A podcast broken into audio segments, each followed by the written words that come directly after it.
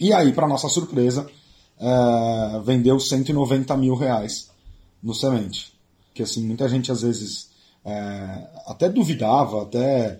Porque quando a gente lançou o semente e fez é, 190 mil, é, a gente tinha 1.300 seguidores no Instagram. Então as, as pessoas olham e falam assim: ah, mas. Né, então você tinha então tem uma audiência muito grande, tem, porque as pessoas querem sempre achar qual que é o truque, qual que é o, né, é, qual que é o, o pulo do gato aí.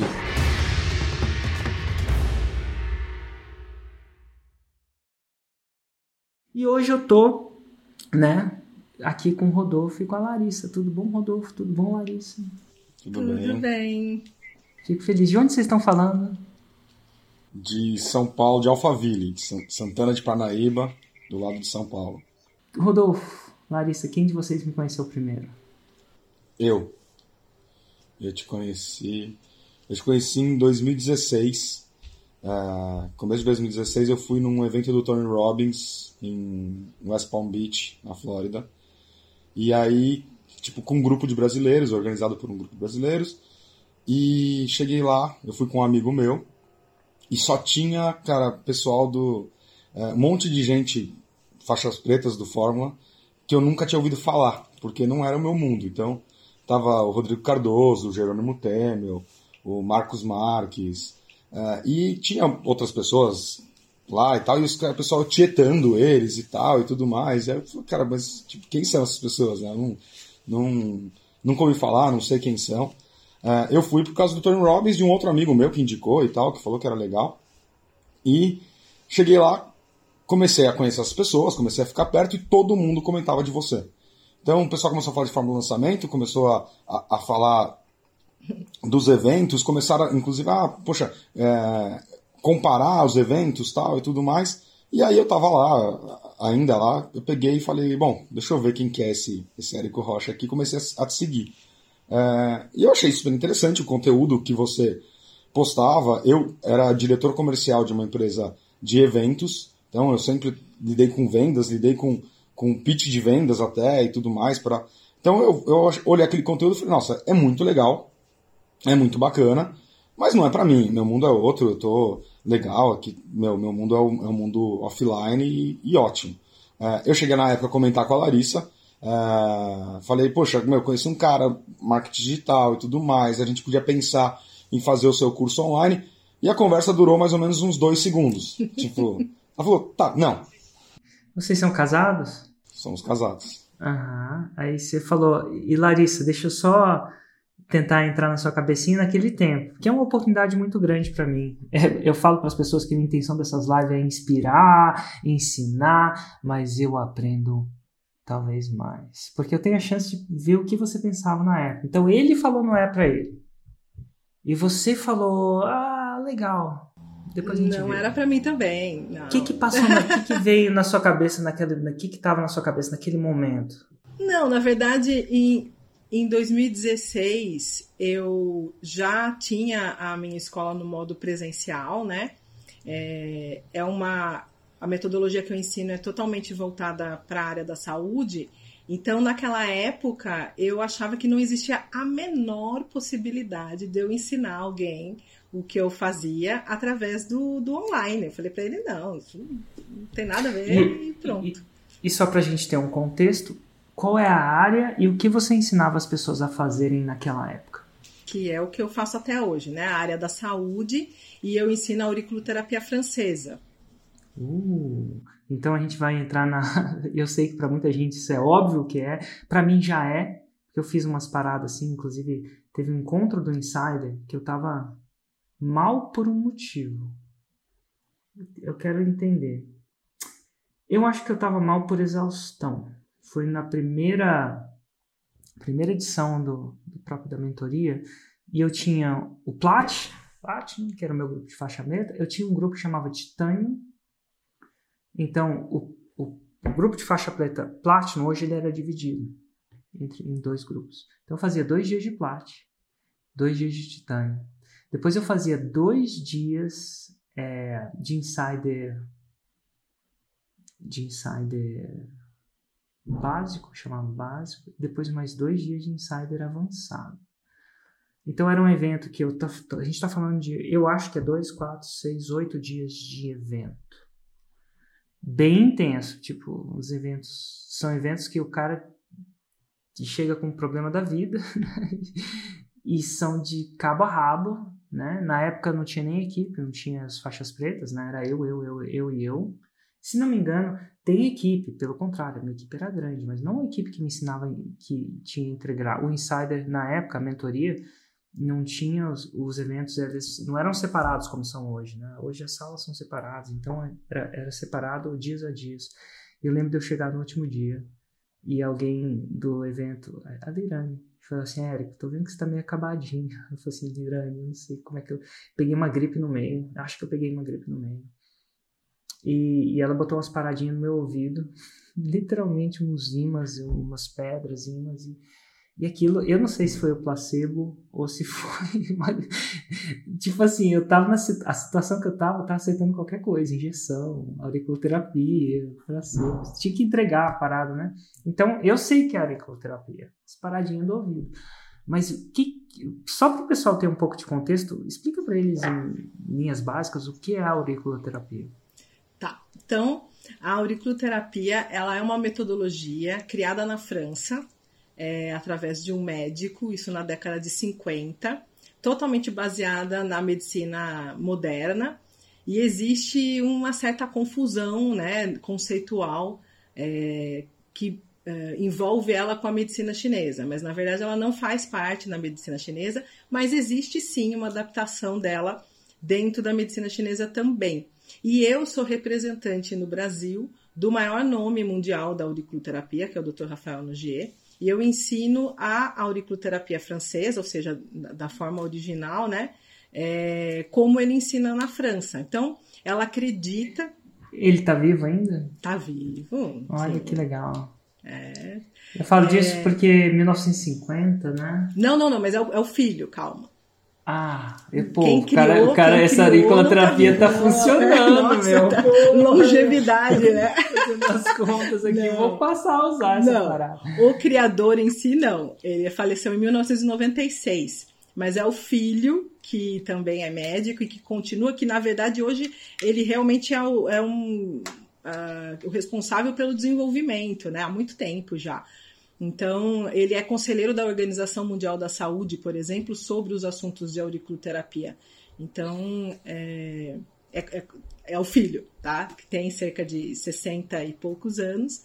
E a, a, metodologia em si acredita né, que existe uma correlação é, reflexa entre a orelha e o sistema nervoso, e justamente porque foi comprovada, vou falar uma palavra bonita, a somatotopia auricular. O que, que é isso? Vamos lá, bonito, eu gosto dessa palavra. Existe uma, uma correlação em pequenas, em algumas regiões do corpo que representa o corpo como um todo. Tem uma somatotopia, que é bem conhecida, que é chamada homúnculo de Penfield, que é a área do cérebro responsável pela recepção sensorial do organismo. E a orelha, ela tem, só para fazer uma comparação, algo parecido com isso. Então você consegue, através dela, acionar partes do sistema nervoso. Resumidamente. É, não é incomum a gente saber que tem a reflexologia do pé, que o pé tem gente que. Né, a gente sabe acionar pontos no corpo refletem pontos no corpo, né? É, pé, eu já fiz uma vez que eu estava numa eu tava muito ansioso por uma coisa, aí tinha um cara que fazia karatê. Ele falou assim: Eric, vou resolver essa ansiedade. Meu professor japonês lá, boladão, ele, eh, no caso dele, ele ficou lá, não era o senhor Miyagi, mas. E ele pegou na minha orelha e apertou alguma coisa aqui. E apertou mesmo. E assim, de novo, não sei se é o placebo, não sei se é, se não é, mas eu, eu, naquela situação eu tava querendo resolver o problema, entendeu? Eu tava querendo saber a causa, não. Injeção, auriculoterapia, qualquer coisa eu aceitava é, mas ajeitou também. Então, assim, é interessante isso. Tem várias outras, né? EFT, pontos no corpo. Então, mas eu quero entrar nessa parte da soma, somatotopia. Vamos lá, deixa eu só aprender uma palavra nova. Eu gostei. Soma significa adicionar. E, na verdade, soma, não, so, ó que interessante. Soma é uma das palavras que representa o corpo. Na... Ah, soma não é somar. Não soma é, é somar. corpo. É corpo.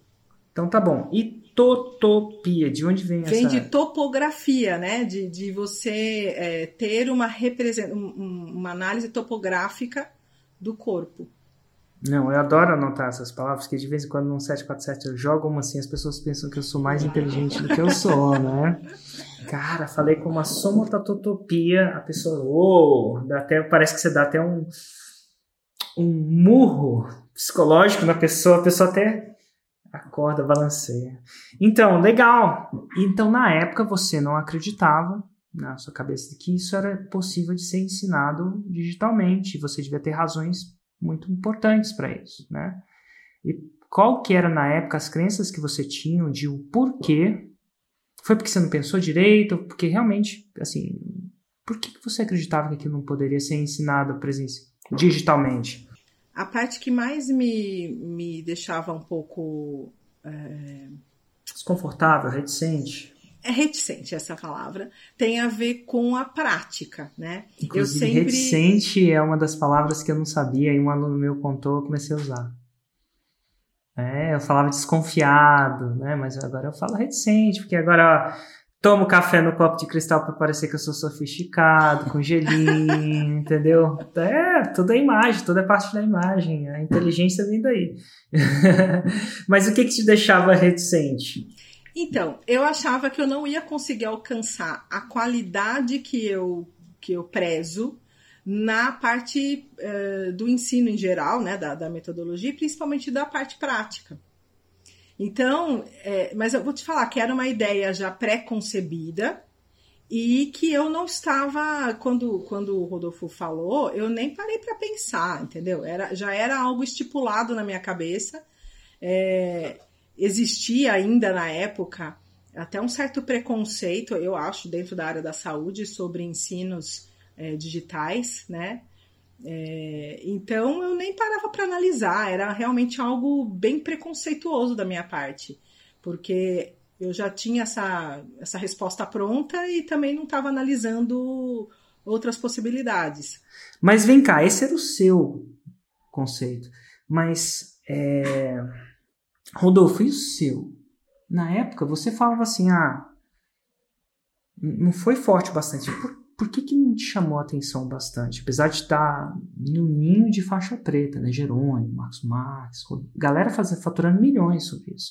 O que que na sua cabeça passava que não, não, tinha, não tinha fisgado ainda? O que que, que, que você falava para você mesmo?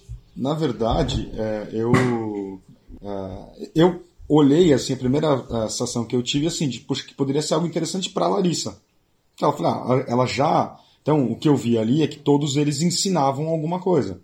Então, falei, ah, ela já ensina alguma coisa, para ela vai ser bom. Legal. Para mim, é, como eu falei, eu vivia um mundo de vendas, de é, criar as campanhas de venda e, meu, e ter equipe com é, 30, 40 pessoas é, vendendo e fazer reuniões e criar estratégias. Telefone, muito da venda é presencial, então o que eu mais vendia era festas de casamento. Então, é, muitas das vendas eram presenciais com um casal, com uma família. É, então, é, eu treinava essa equipe para eles venderem. Eu falava, cara, eu não, eu não via nada nesse sentido é, para o mundo de evento, mas eu via para Larissa. Então, eu tentei colocar uma vez, logo, acho que logo quando eu voltei é, da viagem, falei, Larissa, eu vi um negócio super interessante e tal. Não, isso não funciona, esquece, não, não é para mim. Aí, legal, toda vez que. E eu continuava te seguindo e vendo o material e até compartilhando com ela e tal, e tentei mais umas cinco, seis vezes tal. Falava, ah, toda vez. É, é, ela tinha um processo de montagem de, de curso, do curso, que era sempre muito trabalhoso. Então, assim, é, ela juntava alunos, por exemplo, para levar, levar para a França é, para fazer o curso lá na França e ela traduzia o curso. Uau, literalmente, às vezes rolava até a própria viagem literal. Sim. Exatamente. Uau.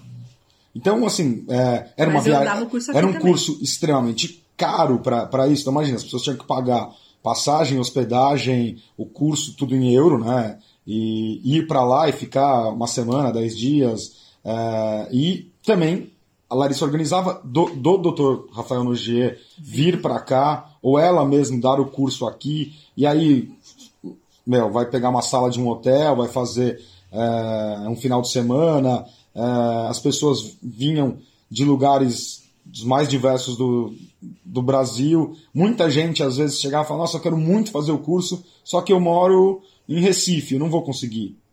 É, não consigo ficar uma semana fora da minha casa, fora do meu consultório, para ir aí. Então, eu via todas essas dificuldades falava: Não, mas tem que ter um jeito de a gente adaptar isso e tal. Mas ela era muito fechada para a ideia. Então chegou uma hora até que eu desistia, nem falava mais é, dessa ideia. De novo, eu continuava te seguindo, via coisas que eu achava interessante, que eu trazia até para o meu dia a dia da empresa, mas eu parei de insistir com ela nesse, uh, nesse aspecto do curso digital. falei, acho que não vai ser nessa vida.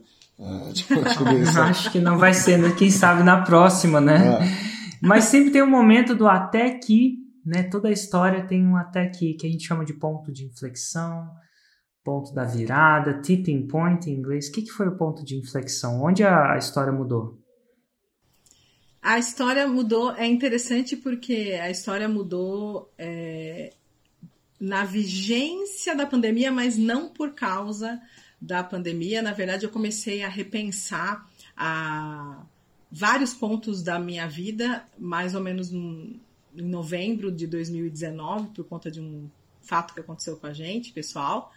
E é, eu realmente comecei a ponderar algumas coisas. E a escola, né, o, a proposição que o Dr. Rafael Nogueira tinha feito para mim de divulgar, né, a, a, a auriculoterapia na língua portuguesa, ela estava acontecendo, mas em, em passos de tartaruga é pouco, sei lá, deve ter algum algum animal mais lento.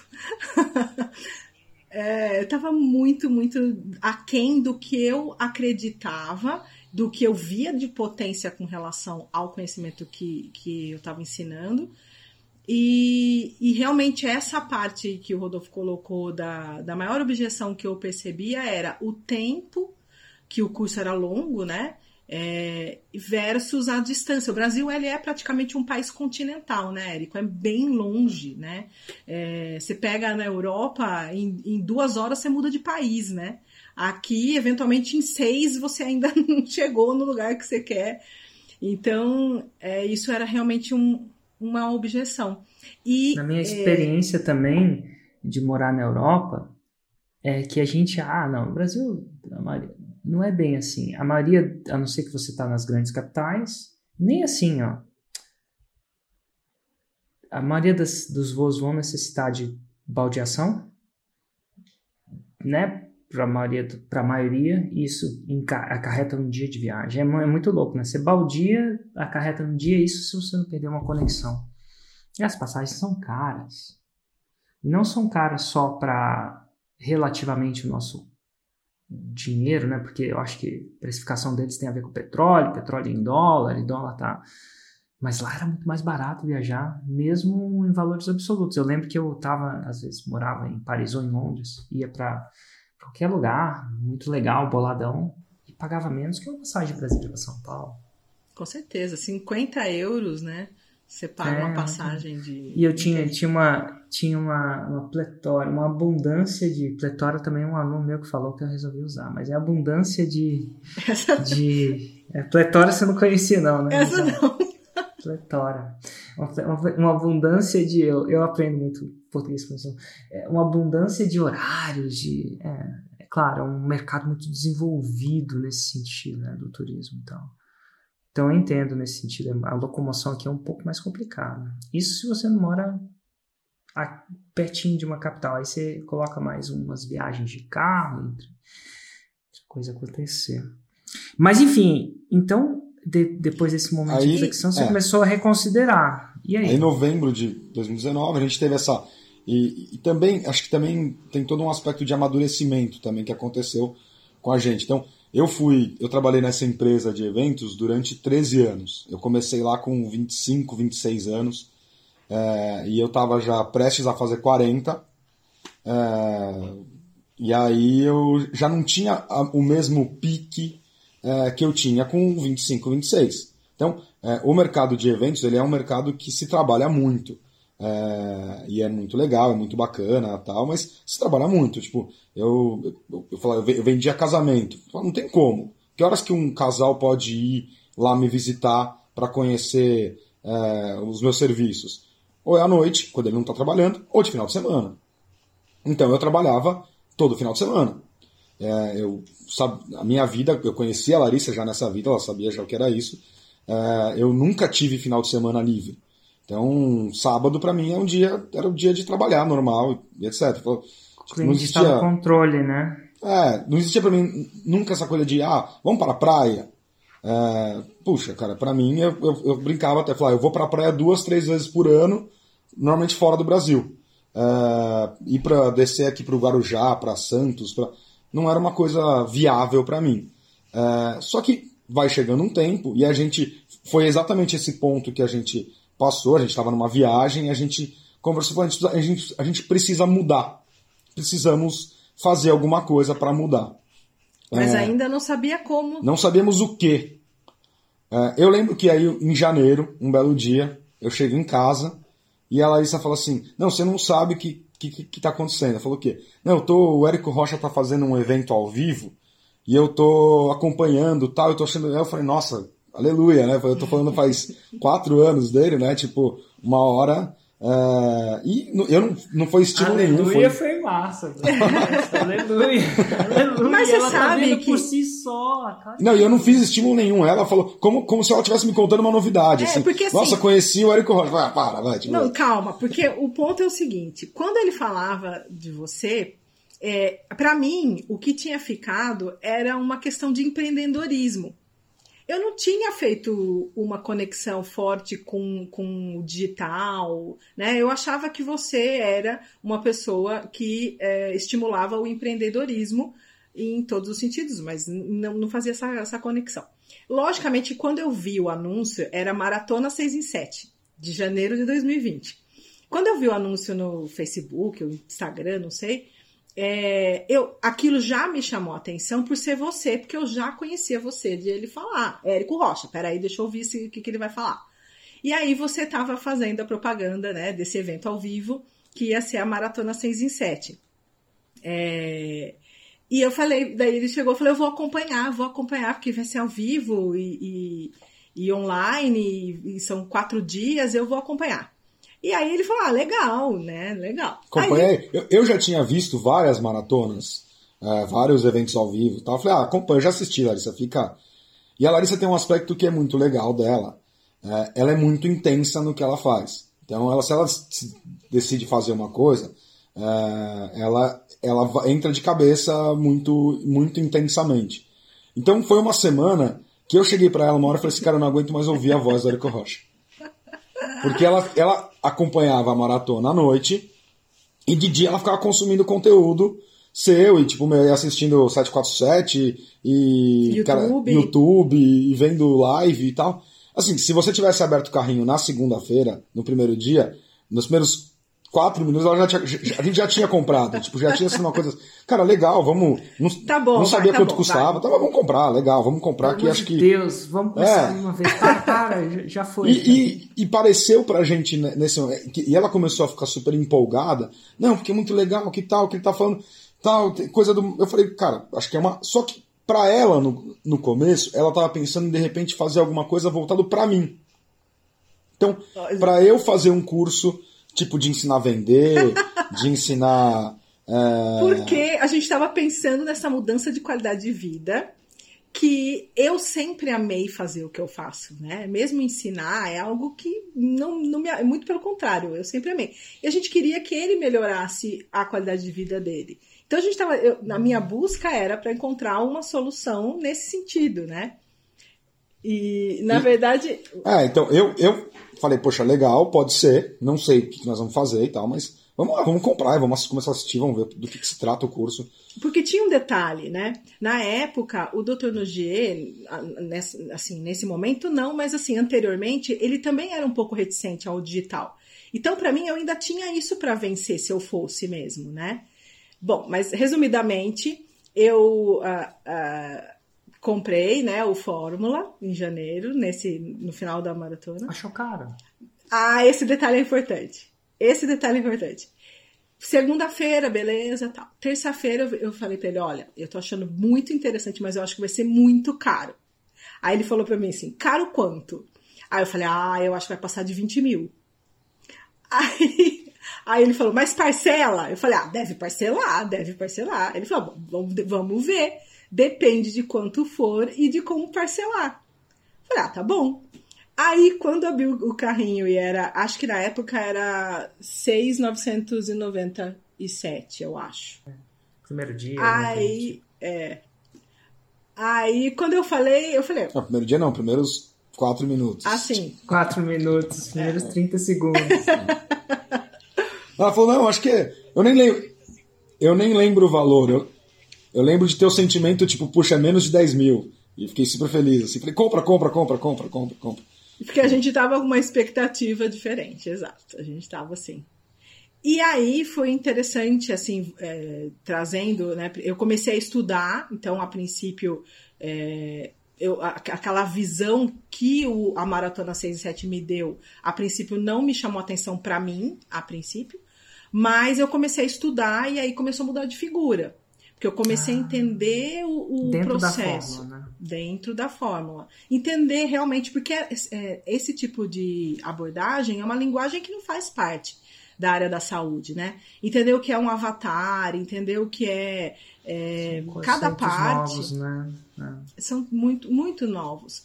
E aí eu comecei a falar: peraí, isso talvez seja a solução para a minha objeção maior, que é a história da distância no Brasil, de conseguir alcançar mais pessoas, de realmente divulgar essa metodologia que eu tenho na mão, né?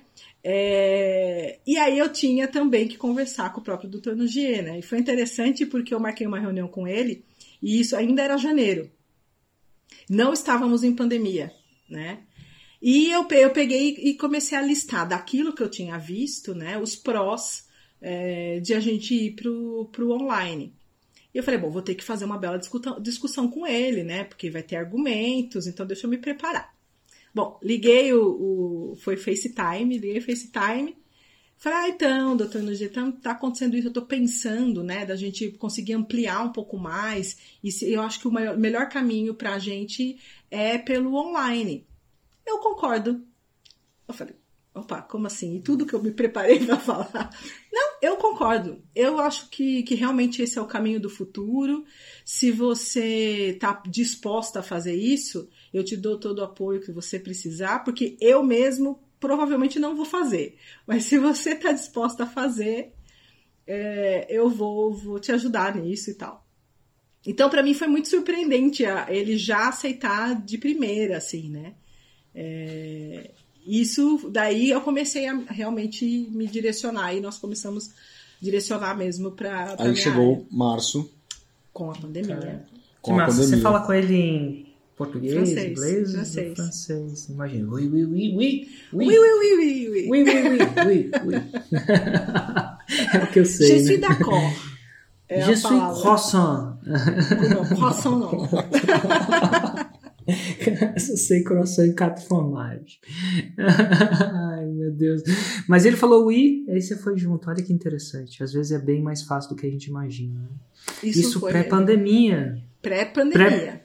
Pré-pré mesmo. E aí? É. Como é que é? E aí eu tinha um curso presencial ainda no formato tradicional, uh, marcado para março, justamente no limiar que na segunda-feira começou o lockdown.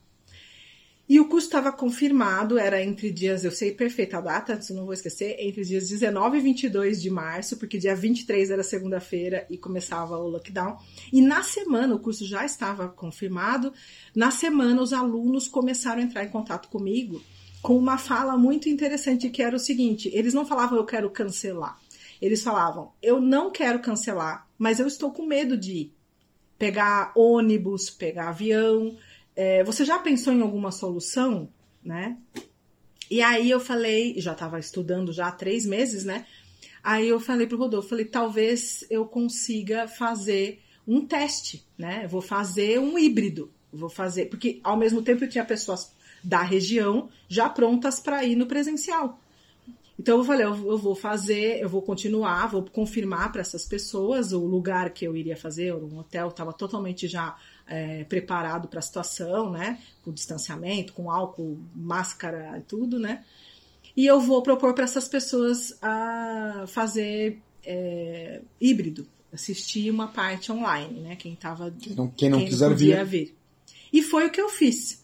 E eu falei, esse vai ser um teste para mim, se realmente vai funcionar, né? Vai, vai dar certo. E foi uma grata surpresa também, porque a, eu fiz, lógico, uma, uma pesquisa depois, né, com as pessoas. Todo mundo ficou muito feliz de, do resultado, de poder ter a opção de fazer em casa. É, aquela questão que eu tinha com relação à parte prática caiu por terra, porque eu vi que, na verdade, o que, que acontece? Se você for parar para pensar, quando você vai fazer um, um, vai aprender alguma coisa, né? Sempre tem aqueles cinco ou seis alunos que se dão bem porque ficam na cara do professor. E os outros pendurados no ombro, né? Ah, deixa eu ver, ou então ver o que o outro fez, né? Fica aquela coisa. E na verdade, todo mundo foi VIP. Porque eu deixava a câmera grudada na, na orelha, né, para quem estava em casa, via o detalhe do detalhe, né? Muito mais do que eventualmente até quem estava ali presencialmente. Nossa, no seu caso até mais. Não é só uma coisa de celebridade, é coisa de ver a orelha mesmo. Exato, o detalhe, né? E, e eu gostei muito da, da devolutiva que esses alunos me deram, né? Nessa época. E isso foi o que me encorajou. Até que, não sei se você vai lembrar, isso foi, eu tenho até anotado, porque eu anotei na agenda, e posteriormente até o Rodolfo estava fazendo uma compilação de, de, de, aula tal que eu tinha anotado nesse lugar, ele viu que foi dia 11 de abril eu participei de um 747.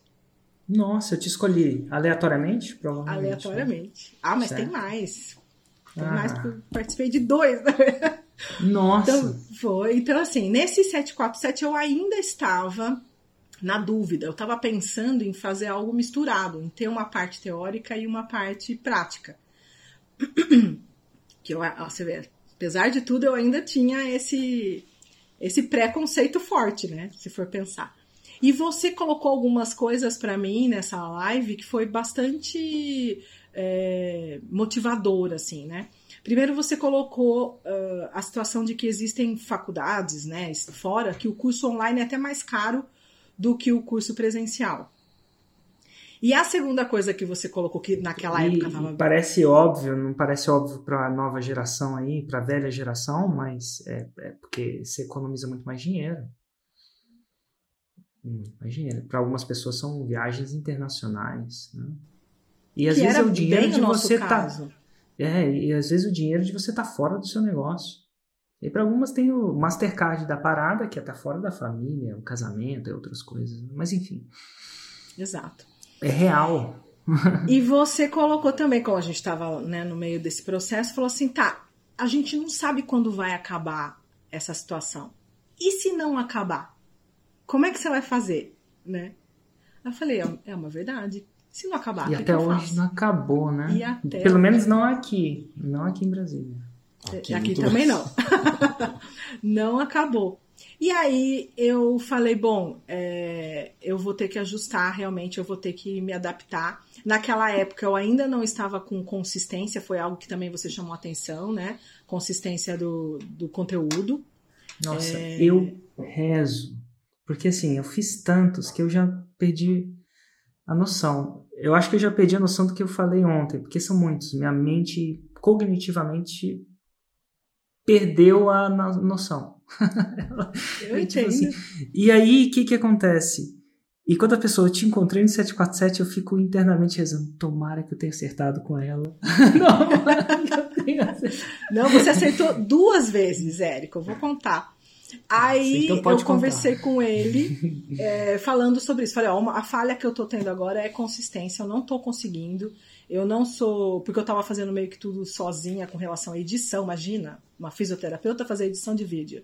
No meu caso. É, na verdade, quando a gente começou a assistir a, o Fórmula, começou a falar, ah, então tem que começar a postar. A Larissa tinha, acho que nessa época, no comecinho, em janeiro, tipo, menos de 300 seguidores. ela postava aquele esquema assim, tipo, é, ah, via uma coisa legal, posta. Daqui a dois meses vê outro negócio legal, posta. Ah, ia montar um curso, postar. E aí, É. tipo assim, era uma presença digital praticamente Nula. nula. E aí, falamos, precisamos começar a fazer live, precisamos começar. E aí começou, mas também era assim, ah, faz uma live hoje, faz uma live daqui a um mês. É, e quando ela fez o participou do 747, você pegou muito forte no esquema, falou, ah, tá legal, você quer fazer a coisa acontecer, não tem segredo, vamos lá, dois raízes, sete Nutelas. E ela desligou a live e falou, cara, eu preciso fazer os dois raízes, sete Nutelas, eu preciso começar a fazer a coisa consistentemente. E você indicou aquele livro do, do hábito, Hábitos atômicos. Ah, Hábitos Atômicos. Psiquiatra. Exatamente. Esse mesmo. Comprou? Comprei, eu, eu comprei. Assim, eu, Nossa, tá é no muito Kindle. É. E, e aí a gente, é, a gente falou, "Ah, então vamos começar a fazer. Legal, ótimo, vamos, vamos atrás. Eu não podia, na época, ajudar tanto. Então, é, porque eu estava totalmente en- envolvido com a empresa e tal, e mesmo em pandemia, é, ainda estava envolvido. E a gente já estava estudando, eu acho que nessa altura do campeonato, a Larissa já tinha terminado todo o Fórmula e, e feito 200 resumos e copiado de trás para frente, em francês, em português, em, em tudo. Eu em todos. E eu, e eu, eu sou um pouco mais tartaruga, eu ta- eu estava ainda estudando, estava um pouco, um, um pouco no processo e estava bastante envolvido na empresa. Falei, legal, vamos ver. É, vamos ver como a gente consegue fazer e tal. E a gente esquematizou para isso. Encontramos um editor também para começar a fazer, para começar a postar.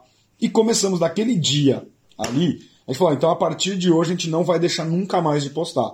Pode ser Natal, Réveillon, tal, o que for, nós vamos postar. E a gente começou a postar todos os dias. Então, daque, da, daquele dia do 747, talvez vai uns dois, três dias de delay para Ajustar. para ajustar. Mas a gente começou e a gente nunca mais falhou, nunca mais parou de postar.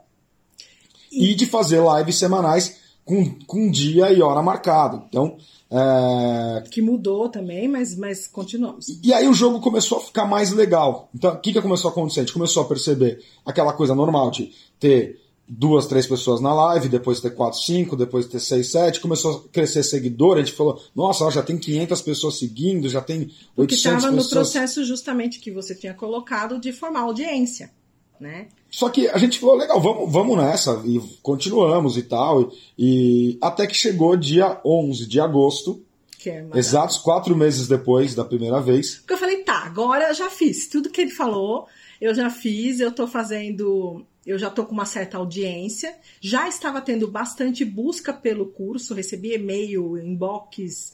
Quando vai ter, quando vai ter, quando vai ter. E eu não sabia ah, daquele ponto ali o que fazer, né? Aí A, gente, eu. a gente tinha algumas dúvidas se a gente, tipo assim, ah, será que o primeiro o curso que a gente fez antes vale como um lançamento semente? Vamos fazer um semente ou vamos fazer um interno? A gente estava um pouco. Cheio de- é, de E aí, só que isso, assim, práticos. em vez da gente também ir atrás de tirar essas dúvidas, a gente ia empurrando a coisa, tipo, ah, legal, vamos fazendo, vamos continuar fazendo conteúdo. A gente tá com mil seguidores agora? Na tá verdade, é aquele belo daquele medo mesmo de pular na piscina fria, né? É bem isso. E aí eu falei, vou tentar falar com o Érico de novo. E fui chamada. Não, tentei várias vezes, lógico, mas fui chamada de novo. É, e aí eu coloquei a minha situação naquele momento, né? E você, muito sutilmente, falou: então pega a sua agenda. Aí eu peguei a minha agenda. Aí você falou assim: quando você acha mais ou menos que você estaria meio assim pronta para fazer o lançamento de semente? Que a gente já tinha conversado que é seu semente e tal. Aí eu falei, né, para dar uma ajuda aqui da minha parte, falei, daqui uns dois meses. Tá, é outubro, é, pega outubro aí. Vê uma data. Aí eu coloquei lá, tipo, dia 29, né? Vamos quase chegar em novembro, né? Aí você falou, não, 29 não. Vê mais ou menos perto do dia 15. Que dia da semana que é? Aí é dia 15, era uma quinta-feira. Ele falou, ótimo. Você, né? Quinta-feira, dia 15 é um ótimo dia. Tá marcado o seu lançamento de semente. Aí eu falei, agora? Aí você falou, então, olha, agora sim, a gente tá dois meses antes. Então, dois meses antes seria interessante você fazer uma chamada tipo Save the Date, você vai começar a fazer isso. Você deu várias, vários caminhos das pedras, né? Praticamente um, um GPS mesmo. E eu segui à risca.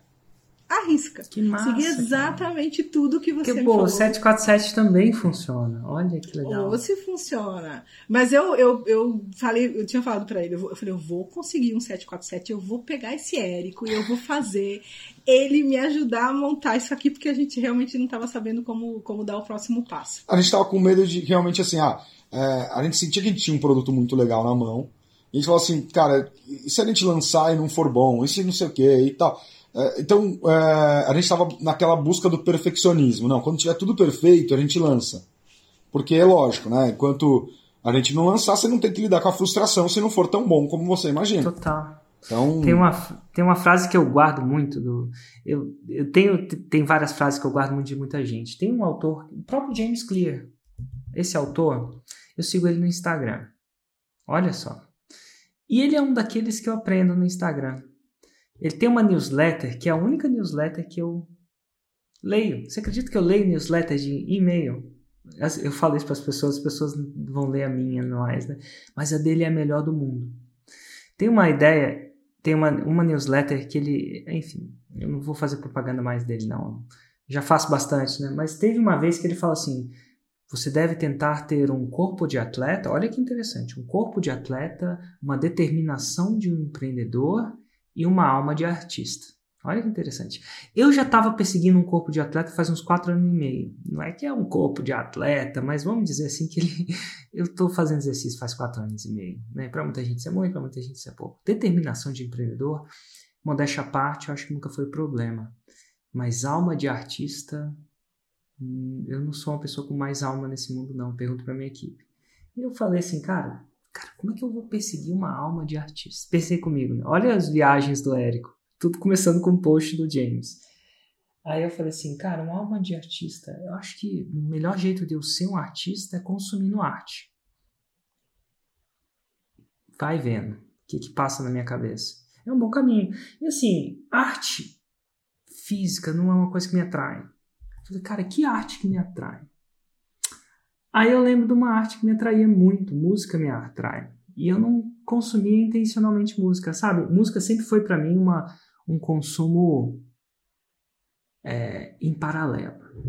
Não, em, é nem eu acho que eu não tenho vida social, não. eu acho que depois da pandemia tá até difícil, mas. Não, é em paralelo. Ou eu tô dirigindo, aí eu falo assim: não, deixa eu consumir música. E eu comecei a consumir música, tipo, caminhar é em paralelo também, porque eu sou meio ansioso, mas enfim. E eu comecei a reconsumir as músicas que eu mais gostava. Entre, entre outras coisas, voltei na minha época de Legião Urbana. Vai vendo, eu vou chegar lá, hein? Eu vou chegar no ponto porque que eu tô contando tudo isso. E na música do Legião Urbana, numa das que eu mais gostava, ele fala que toda dor, ó, Renato Russo, vem do desejo de não sentirmos dor. Olha que louco. Então é um pouco disso, né? No lançar é uma dor tremenda e, gente, e, dói e a gente procrastina porque essa dor vem do desejo da gente não sentir dor. O que, que é não sentir dor? O medo de você ir lá vendendo semente e não vender te faz tentar conseguir um, sei lá, o lançamento perfeito, a audiência perfeita, 3 milhões de seguidores. E nessa hora, para quem já pulou na água, água fria, o medo da água fria é, não que a água fria é ruim, tá? Eu entrei numa hoje, é ruim, mas o medo de entrar na água fria é pior do que a água fria em si. É isso aí, quem já pulou numa piscina sabe, e saber disso não te ajuda em nada. Você fica com medo do mesmo jeito. Mas o medo de pular, o medo de entrar numa banheira de gelo é pior do que a banheira de gelo em si. Mas como eu, é, mas como eu tô dentro da... Por isso que é a famosa frase de quem tá na piscina fria. Gente, pode ir, é só o primeiro pulo. Eles falam isso, não que isso ajude. Mas assim, no caso, a, a, a, agora eu volto, é... Eu tô dentro e eu sei que o medo de fazer o semente é pior do que o semente em si. É muito louco isso. Na maioria das vezes é. E é por isso que eu, dentro da banheira de água fria, falo assim: vem, marca a data de você pular na banheira.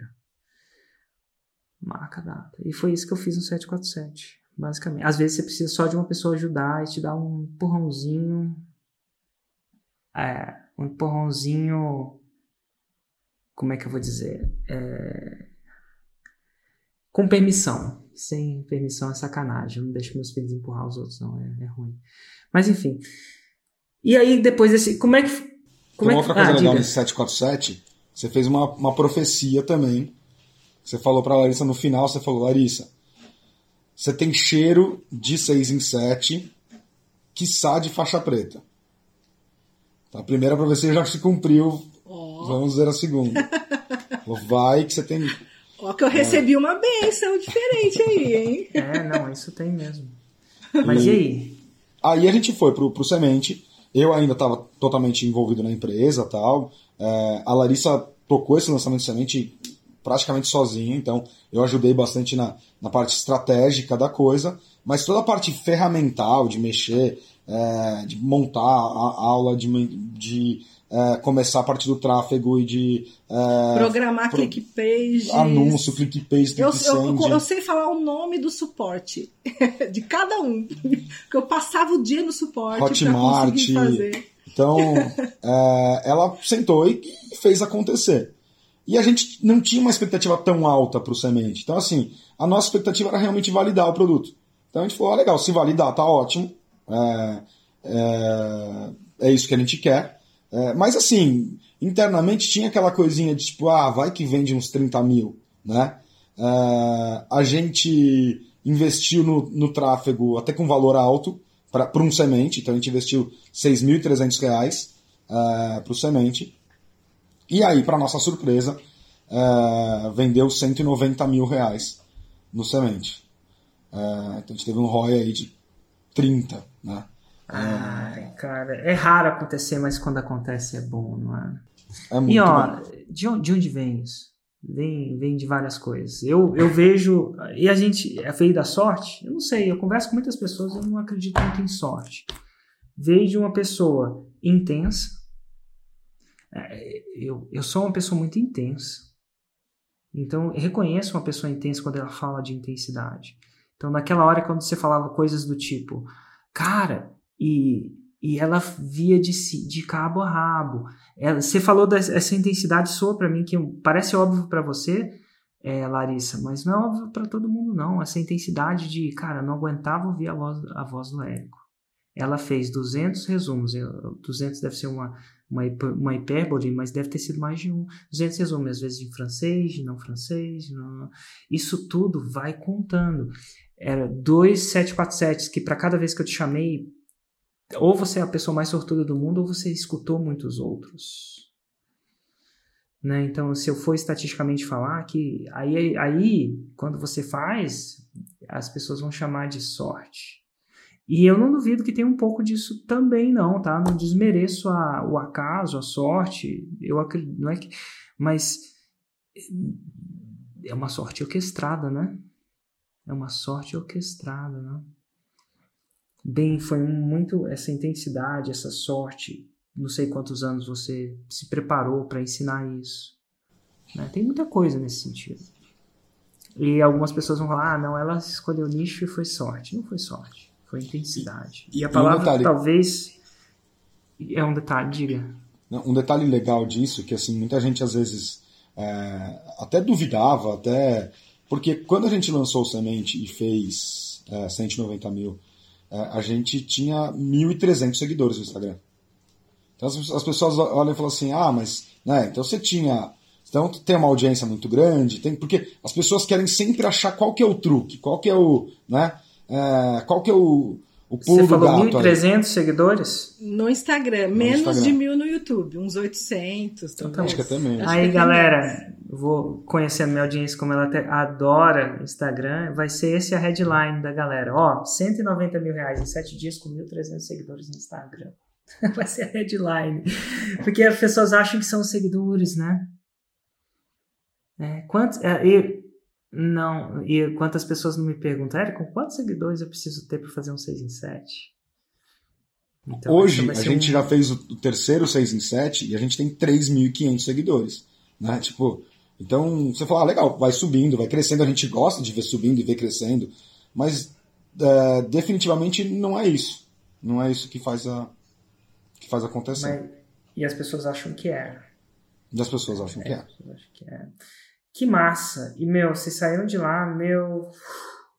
Sem pressão, jogo no primeiro. Já fizeram 7 a 1 no primeiro jogo. Começou bem. Apesar de que eu acho que a pressão veio antes. Né? Veio da intensidade. E se eu puder deixar uma dica para as pessoas, que eu entrevisto várias pessoas, tem a ver com intensidade. Tem a ver com intensidade. Tem a ver com intensidade. Escreve essa aí. Não vou falar para vocês se tatuarem com isso, mas escreve isso no caderninho é porque uma vez eu, eu falei, se eu pudesse tatuar isso no braço, eu tatuaria. Não, se, eu, se eu fosse, eu não faço, eu falar, eu fiz isso. Eu não faço tatuagem, mas se eu fizesse, eu ia colocar essa palavra. Aí o Granville falou assim, Eric, não fala isso não, ah, pelo amor de Deus, vai.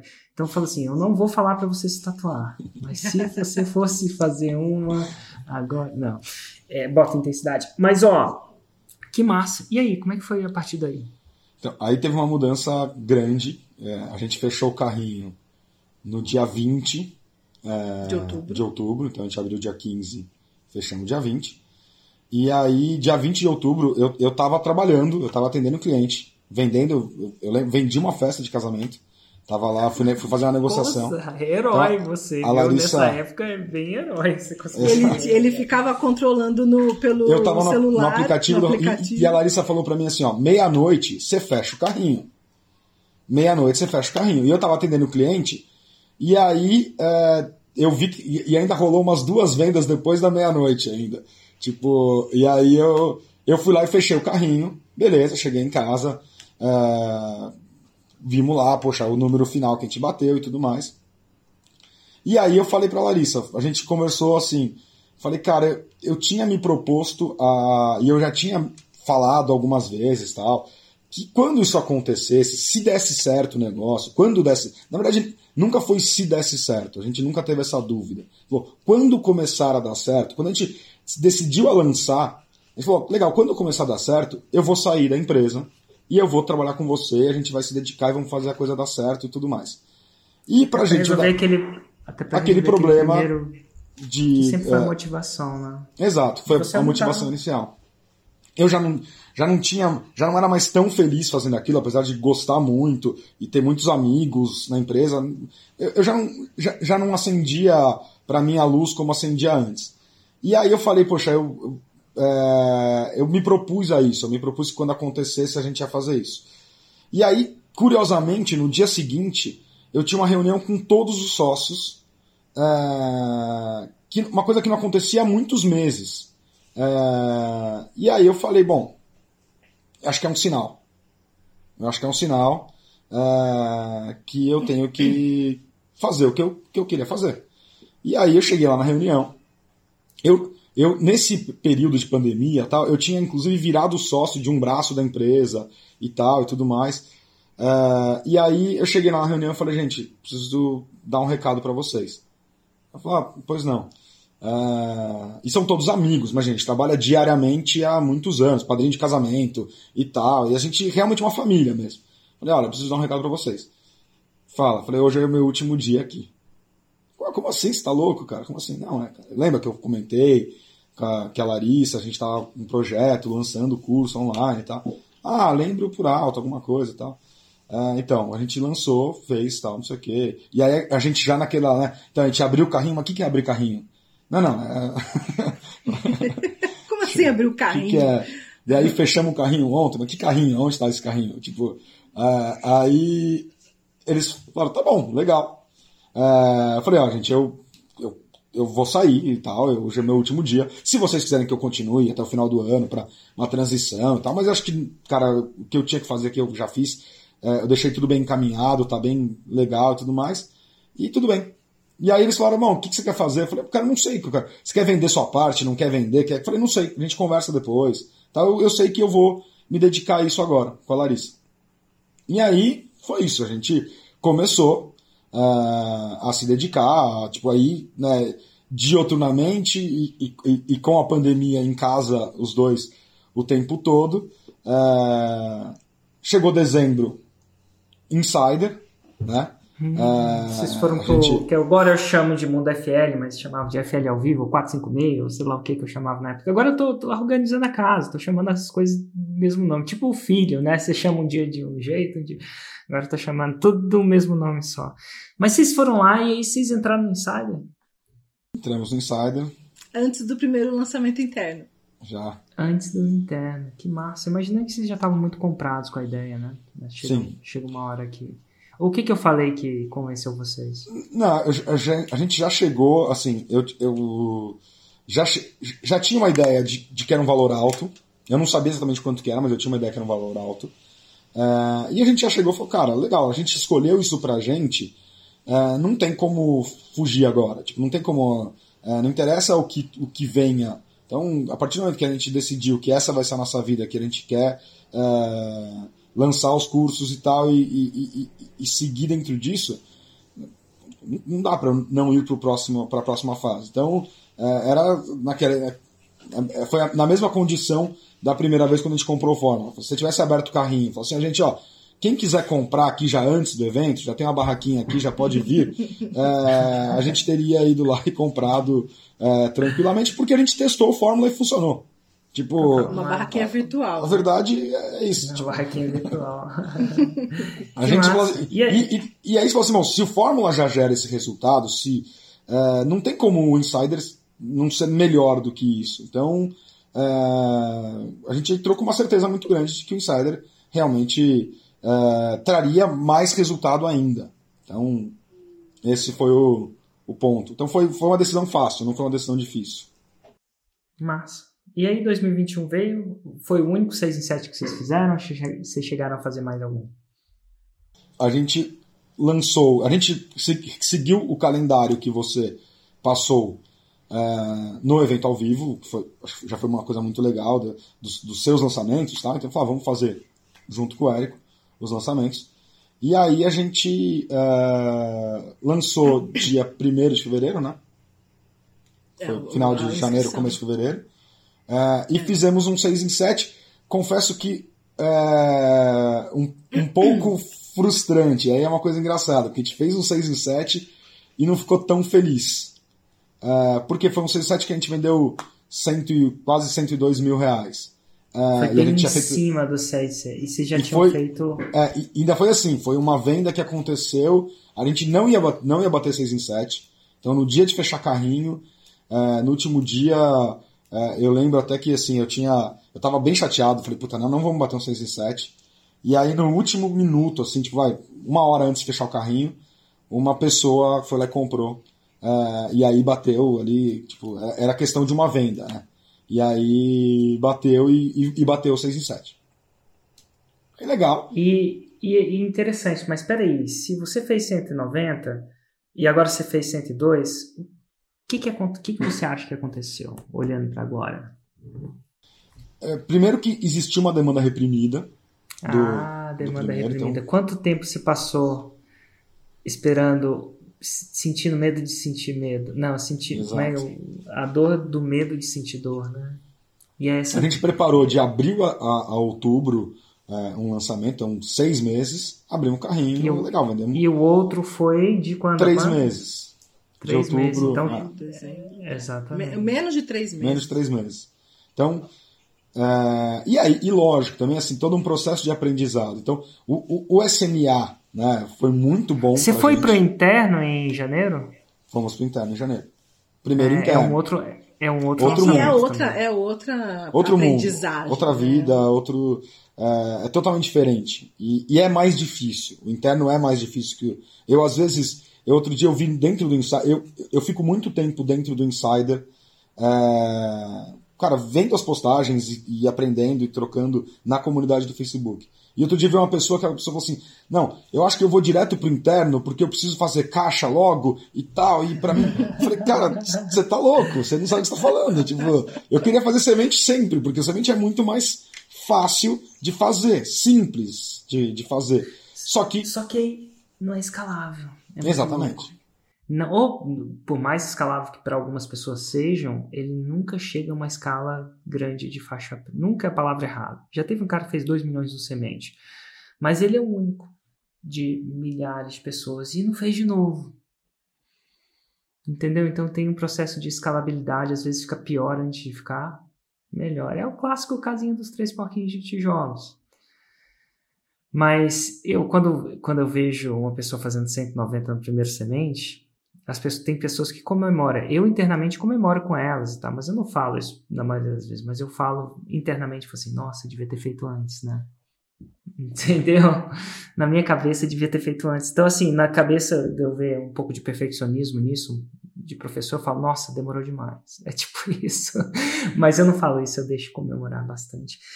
E aí, cara, como é que foi o seu. É, não, é um processo. Não, mas é, é a sua é a visão da experiência, né? Isso é, é visão. É... E no final das contas, eu estou interessado mais no meu ano. É engraçado. Com o tempo vai acontecer isso, a gente perde o, a, a magia por o lançamento em si, começa a ganhar a magia pelo, pelo ano. Eu acho que é até para a gente parar de tomar antidepressivo, porque senão a gente vai ser um sério candidato a antidepressivo. Lançamento é lançamento, tem outras coisas que são fora do nosso controle, sazonalidade, tempo, tempo de várias coisas, mas o ano é nosso controle. Não, a estatística é clássico vendas, né, Rodolfo? A, uma conversa não é, não está muito sob seu controle. Mas, pô, se você conversa com 100, aí já começa a estar, tá, não é? Você já começa a ter controle estatístico de uma coisa. Então, acho que lançamentos é esse controle estatístico. Eu sempre olho meu ano versus o meu lançamento. Meu ano é um bom tempo. E depois que são uns dois, três anos aí na frente. E aí, vocês chegaram a lançar de novo? Sim, a gente teve análise com faixa preta que foi muito legal. Então, Quem foi é, o seu analista? O primeiro, como é é Rodrigo é Galbier. Ah, Rodrigo. Show de bola. E, e foi aí, muito bom. Aí, muito... Ele deu várias dicas pra gente interessantes uh, é, para a gente corrigir. E corrigimos, uh, ou achamos que corrigimos, uh, mas acho que bastante coisa a gente corrigiu. Não, acho que a gente mudou bastante coisa. E, e aí a gente lançou de novo em março, né? Lançamos de novo em março e fizemos 120 mil, 121, 122 mil. Uh, que foi um acréscimo de 20%. Então, tá começando a crescer. É, Agora a gente está né? vendo uma crescente, né? Legal do, do semente que eu acho que ele, do perdão do interno que ele permite essa crescente até os sete dígitos, inclusive. Se não me engano, no seu nicho já foi até feito, se não me engano. Mas ó, dito tudo isso, que massa, meu, que jornada. E eu acho que eu, eu geralmente falo que o 6 em 7 não é o fim, é o começo. Vocês devem estar bem interessados na faixa preta. Ainda continuo pro, colocando a profecia. Acertei na primeira. você acho que eu vou acertar nessa aí, principalmente em algumas coisas, né? Não, não é intensidade, comprometimento, agora em dose dupla, né? Isso é fantástico. E pergunto para vocês agora, tem alguma coisa que vocês gostariam de me perguntar que vocês nunca fizeram, ainda não fizeram diretamente no 747? Como que escala? como que escala. A gente, a gente a teve a segunda análise agora semana passada, que foi é que um foi? presente. A gente fez uma análise com o Vanassi. Eu falo, não foi uma, não foi uma análise, foi uma não é um presente, é uma, é uma metralhadora. É, foi, eu, eu, eu peguei para assistir de novo a análise, fiquei assistindo e voltando, a ponto de ficar cansado de ouvir a voz dele. Eu falei para Larissa, teve um dia que eu fiquei aqui o dia inteiro ouvindo Vanassi indo e voltando e tal, de tanta coisa legal que ele passou. Uh, eu fiquei. Eu, eu, e, e, assim, eu tô gostando muito desse mundo digital, eu quero lançar outras pessoas e tal. E eu ver um cara como o Vanassi com a clareza de raciocínio dele, de conseguir analisar de uma maneira tão fácil. Então, aquilo, nossa, eu fiquei encantado, assim, eu achei sensacional, tipo, de ver, de ver que isso é possível. Cara, e olha que mais, mais louco disso tudo, é, a gente, cara, Vanassi é fantástico. E tem uma parada que deixa os fantásticos mais fantásticos. E, e, o que eu quero dizer é, tem um processo nesse processo. De, essa clareza veio na minha cabeça depois de um tempo. E, e depois desse tempo foi, cara, uma coisa é você ler, né? Você sabe muito bem. Outra coisa é você escutar. Outra coisa é você ler e escutar. E ver. Né? A gente fala que é 50% do aprendizado vem de ver, escutar, né? atingir todos os sensoriais. De repente tocar, de repente né? Mas eu acho que as pessoas não param por aí. Vem depois de discutir. está discutindo alguma coisa que você fez. Pô, agora você está discutindo a coisa que você fez com faixa preta. É diferente. É, ele vai falar coisas que não vai. Então, discutir bota mais porcentagem na clareza mental. Mas o, o grande passo da clareza mental vem quando você. Ah, eles, é, eles chamam de outro de ensinar. Mas eu acho que não é ensinar no sentido de repetir uma aula, e sim de você analisar. Repetir uma aula prática. Né? A análise é uma aula prática. Você pega uma coisa que é real e a repetidas análises, eu, eu costumo dizer que o faixa preta deve aprender mais. É por isso que eles analisam, né? Eu acredito que ele deve aprender mais do que vocês, por mais que vocês aprendam. Porque, pô, você tem a chance de analisar um caso real, de alguém real, de um nicho completamente diferente, mas é a mesma coisa. Né? O carro é completo, uma caminhonete é completamente diferente do meu carro, mas é a mesma coisa? Levanta o capô. Rodas, é embreagem. Tem quatro rodas, embreagem, um pouco automático, um pouco ali. Um dirige num lugar, outro no outro, um preço diferente, uma qualidade. Mas é a mesma coisa. É, é tudo diferente, mas é a mesma coisa. Então você, você passa um filme na cabeça do analisador. Quando você olha coisas que funcionam que dão errado, ele testa muito com a. E essa clareza vem dessas repetidas análises, uma vez que você chega lá. Por isso que os faixas pretas analisam. Não só, não só pelo. Não vejo a hora de ser faixa preta aí, analisar. Total. Mas ela, ela vem. E aí, como escala, né? O Vanassi deve ter te dado várias dicas, que ele levantou o seu capô, o negócio do capô. Tem alguma particular que você queria comentar comigo? Não, tem, você queria é, não o, o, como escala, acho que é uma pergunta muito, muito genérica. É, eu tenho algumas perguntas ainda práticas. Então, assim, eu tenho uma, uma, uma, dúvida, por exemplo. A gente vai lançar agora, a gente vai lançar, vai fazer a nossa semana de CPL do dia 20, 24, 24 de maio. de maio. Inclusive, por causa da análise do Vanassi, a gente sempre fez desafio coelho, a gente fez tartaruga, porque a gente sair da análise do Vanassi, eu olhei para a Larissa e falei, cara, não dá não tempo. dá tempo, nós vamos precisar mexer muita coisa. É, então, foi muito legal. Fomos pro Tartaruga e vamos lançar dia 24. O é, que, que acontece? Eu estou muito na dúvida se é, o porquê abrir o carrinho na segunda-feira seguinte.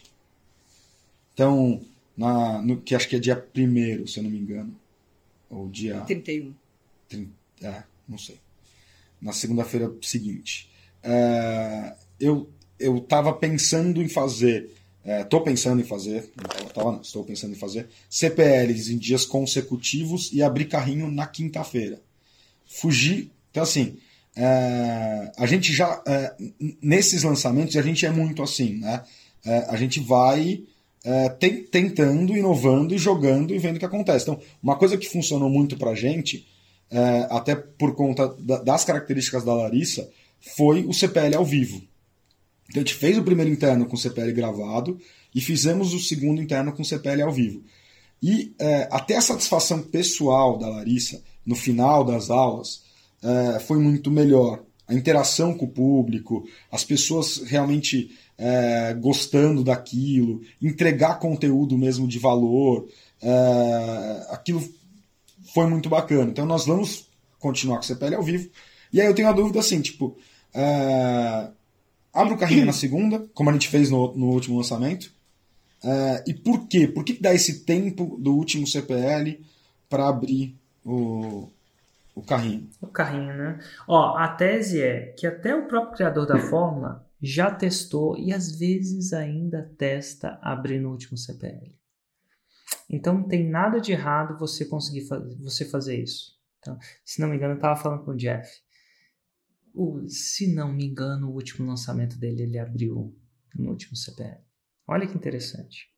Então dá para fazer isso. Inclusive quando as pessoas chegam mais faixa preta, a gente até incentiva você faz, vira de cabeça para baixo, desvira. Então eu vou te falar de tecnicamente o que, que você tem que esperar ou não esperar em relação a isso. Quando você dá um tempo entre o último CPL e abertura de carrinho, você dá tempo de duas coisas. E aí depende da coisa. Você dá tempo de um efeito de tsunami maior. Eu, no caso de quinta, vou fazer isso na jornada. De quinta até domingo, eu vou fazer o que o efeito de tsunami é. Ó, vai abrir primeiro dia com desconto, ó, não vai perder primeiro dia com desconto. Tem outra característica também. No meu produto, é uma compra menos impulsiva para a maioria das pessoas.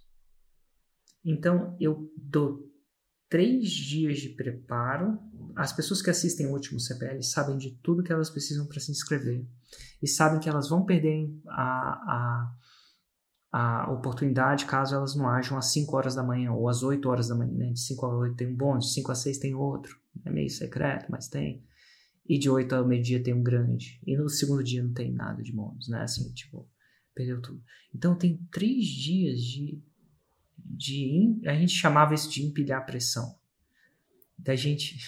Basicamente a gente dá uma sacudida na. Passa dois dias sacudindo a garrafa de champanhe e quando eu testei, eu já testei algumas coisas, fazer aquela live disso e daquilo.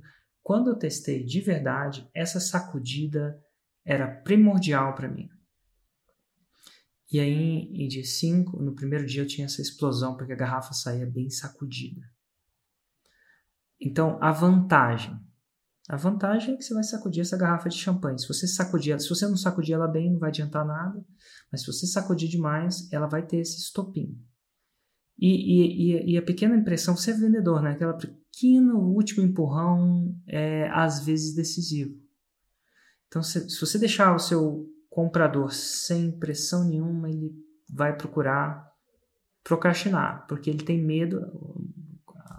A dor vem do desejo de um sentidor, ele tem medo do desconhecido. Então, ele vai procrastinar aquilo. Então, você está colocando algumas coisas com integridade para ele, ele dar espaço.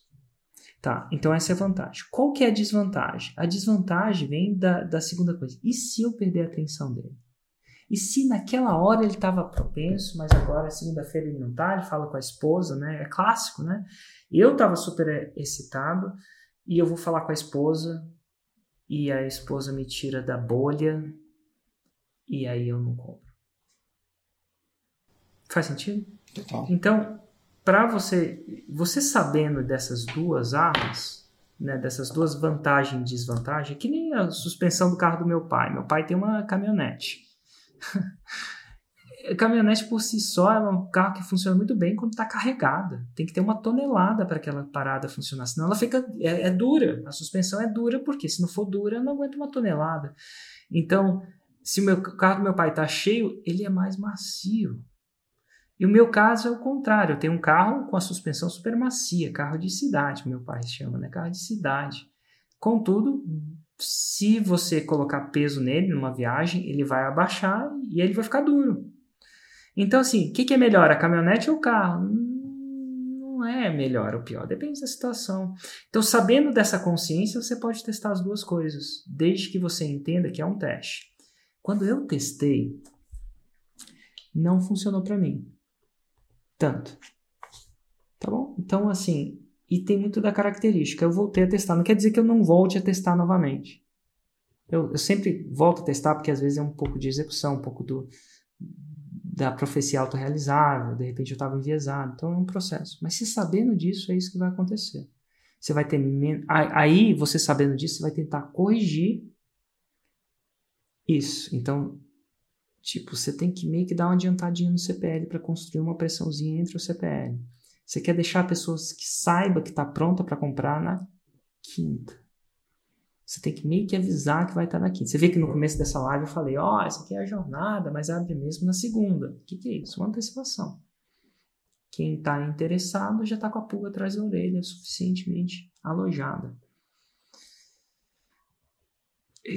Por que, que eu faço isso desde cara? Falo para os insiders fazer isso desde cara? Não sei. O meu produto, depois de sete anos, o coelho saiu da cartola faz muito tempo. Então, há muito tempo o pessoal começou a sacar que tem uma jornada científica, uma espécie de lançamento, que é uma série de amostra, uma espécie de namoro para quem quer comprometer mesmo, que é do dia 24. Basicamente, essa é a história. Então, para mim, como o coelho já meio que saiu da cartola faz muito tempo, não tem por que eu ficar fingindo que ele está na cartola. Mas esses são sete anos lançando muitas vezes. De vocês, eu não sei se está óbvio para as pessoas assim. Então você tem que ficar ligado. Então, se você tendo a maturidade de lidar isso como esse trade-off, vai ser muito bom. Apesar de que todo teste tem que estar responsável. Então, alguns, alguns faixas pretas até gostam.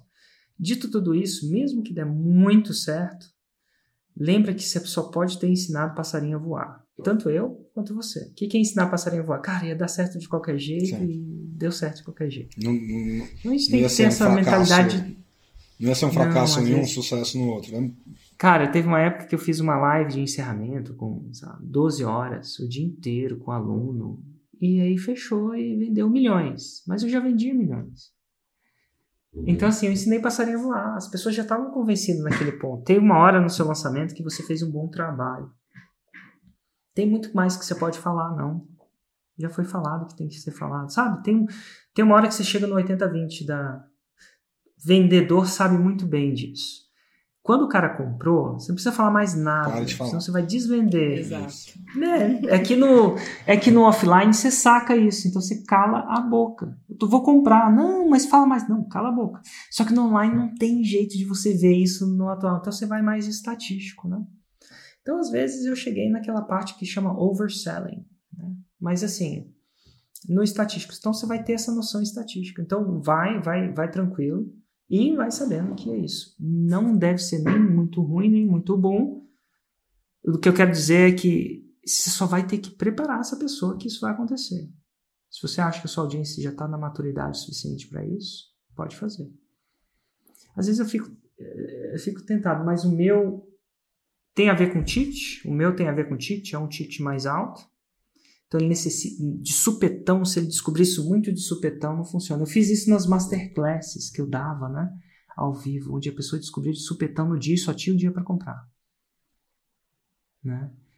É, já no Insider eu não faço isso, né? No Insider não tem esse efeito de empilhamento. Já acontece lá. Só que o processo de compra do Insider é diferente também, né? E o processo de onboarding é diferente também. Então, no Insider, você faz aquele primeiro pagamento, depois tem um onboarding, é um programa completamente características diferentes. Então, eu não uso empilhamento de pressão Insider. É quase que um dia e meio para você decidir se você está dentro ou não. É um processo diferente. Mas eu sei que é um processo diferente. Eu podia empilhar, não podia? Podia. O Ladeirinha, quando vende a mentoria dele, ele empilha. Empilha a pressão. Né? Mas assim, é só mais uma ferramenta. Se você entende o fundamento dela, pra gente funciona bem. Tem outra coisa também.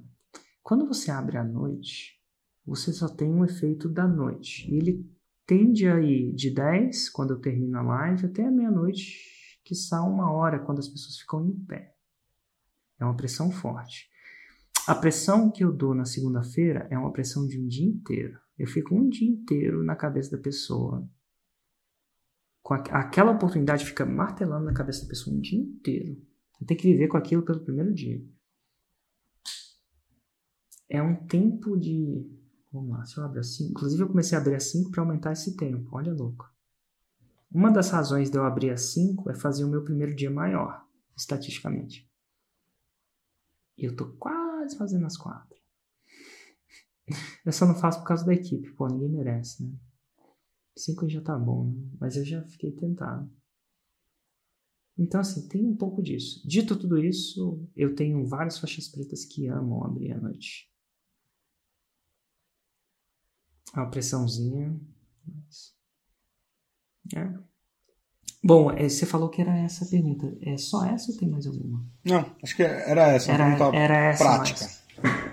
Total, Já... muito massa. E ó, meu, tá aí a profecia.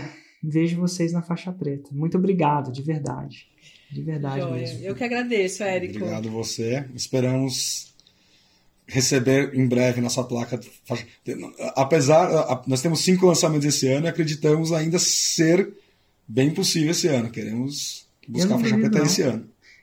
Inclusive eu já vi, né? Eu já, eu já tô nessa piscina fria faz um tempo, então para mim é até mais tranquilo ver. E, e, é.